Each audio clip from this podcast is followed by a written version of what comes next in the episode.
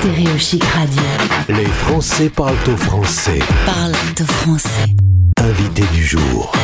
En direct.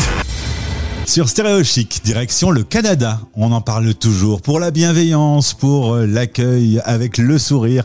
Mais aujourd'hui, Elodie va bouger les lignes. Elodie française installée à Vancouver. Bonjour. Bonjour. On a déjà eu l'occasion d'échanger sur cette antenne, mais un sujet te tenait à cœur et on se retrouve pour en parler. Depuis quelques semaines sur les réseaux, un hashtag Cancel Canada Day fait un véritable carton. Il faut que tu nous expliques un peu la genèse de ce hashtag qui remue actuellement la, la population et spécialement du côté de Vancouver où tu te trouves. Oui, exactement. En fait, on a un gros mouvement là qui est en train de naître, euh, donc le Cancel Canada Day. Le Canada Day, c'est la fête du Canada, la fête nationale, et euh, il y a des voix qui s'élèvent pour tout simplement l'annuler. Donc, euh, ça avait lieu le 1er juillet, et ce hashtag fait écho en fait au Child Lives Matter, donc ce qui est un petit peu comme le Black Lives Matter, c'est-à-dire que chaque enfant compte et la vie de chaque enfant compte, et donc ça fait un petit peu écho au système de pensionnat, parce qu'en ce moment, on est en train de, de découvrir en fait des, des tombes non identifiées d'enfants sur des anciens sites de pensionnats autochtones. Alors, il faut rappeler quand même en termes d'histoire que le Canada était occupé par des Indiens et qu'on a débarqué avec nos grands sabots, nous les colons, les Anglais et les Français principalement, qu'on a euh, réquisitionné les terres et qu'on a parqué euh, les Indiens dans des réserves. Et encore aujourd'hui, tu me dis qu'il y a des réserves qu'on peut même visiter comme un zoo.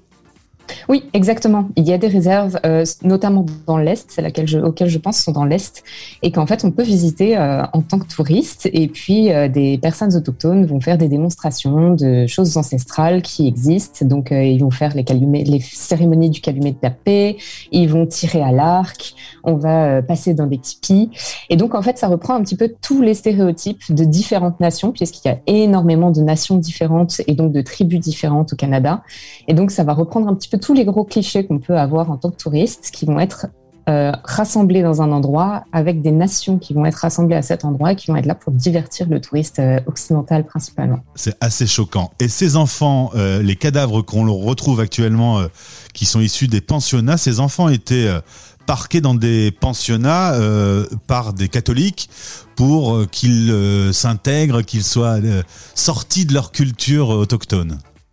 Oui, exactement. En fait, les enfants étaient arrachés à leur famille par euh, l'État et euh, l'Église catholique, effectivement, et ils étaient mis dans des pensionnats euh, pour, je cite, tuer l'Indien dans l'enfant.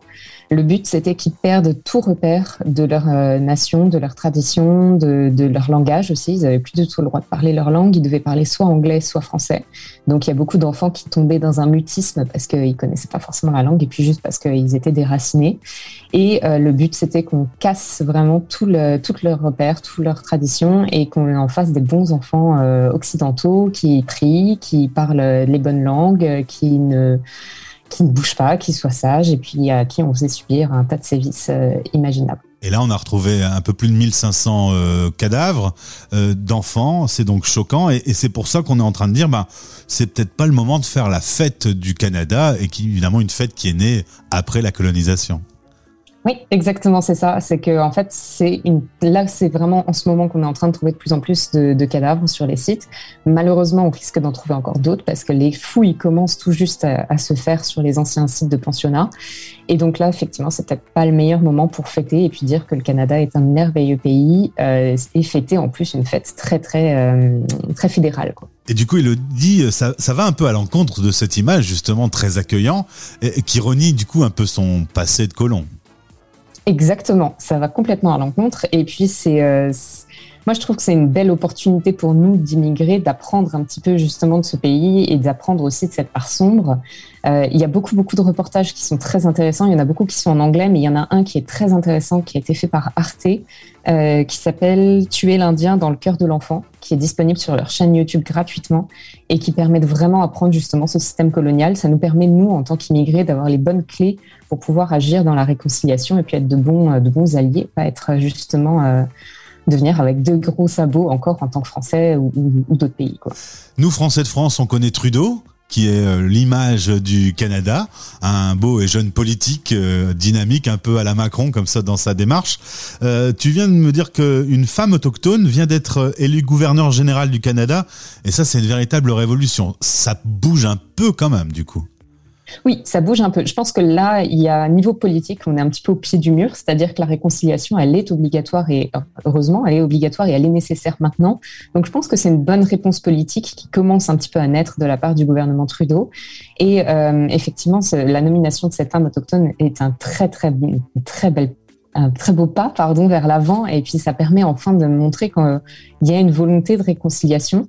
Euh, le rôle de gouverneur général est vraiment celui de représenter la reine dans le Canada, donc à voir s'il va continuer de nommer encore d'autres personnes à des postes plus hauts avec plus de responsabilités pour euh, continuer d'être vraiment dans une belle réconciliation. Mais en tout cas, c'est un petit pas en avant, ouais. Et on rappelle que la reine du Canada, c'est bien euh, la reine anglaise, puisque le Canada fait partie du Commonwealth. Donc euh, vous avez encore cette reine euh, très âgée, mais toujours aussi présente. Elle, vient de temps en temps un petit peu se, balader au Canada? Je suis pas certaine qu'elle soit venue très récemment, longtemps, mais la famille royale vient. Par contre, ses enfants et tout sont déjà venus. Ouais. Merci Elodie pour euh, ce point. C'est vrai que c'est vraiment une partie qu'on ne connaît pas du tout, qu'on n'a pas du tout appris dans les livres d'histoire, par exemple, quand on a fait ses études en France, et qui euh, aujourd'hui est un vrai sujet. Hashtag Cancel Canada Day. Allez voir si euh, vous voulez mener votre propre enquête. Merci d'avoir répondu à l'invitation, Elodie. Merci, avec grand plaisir. Stéréo chic.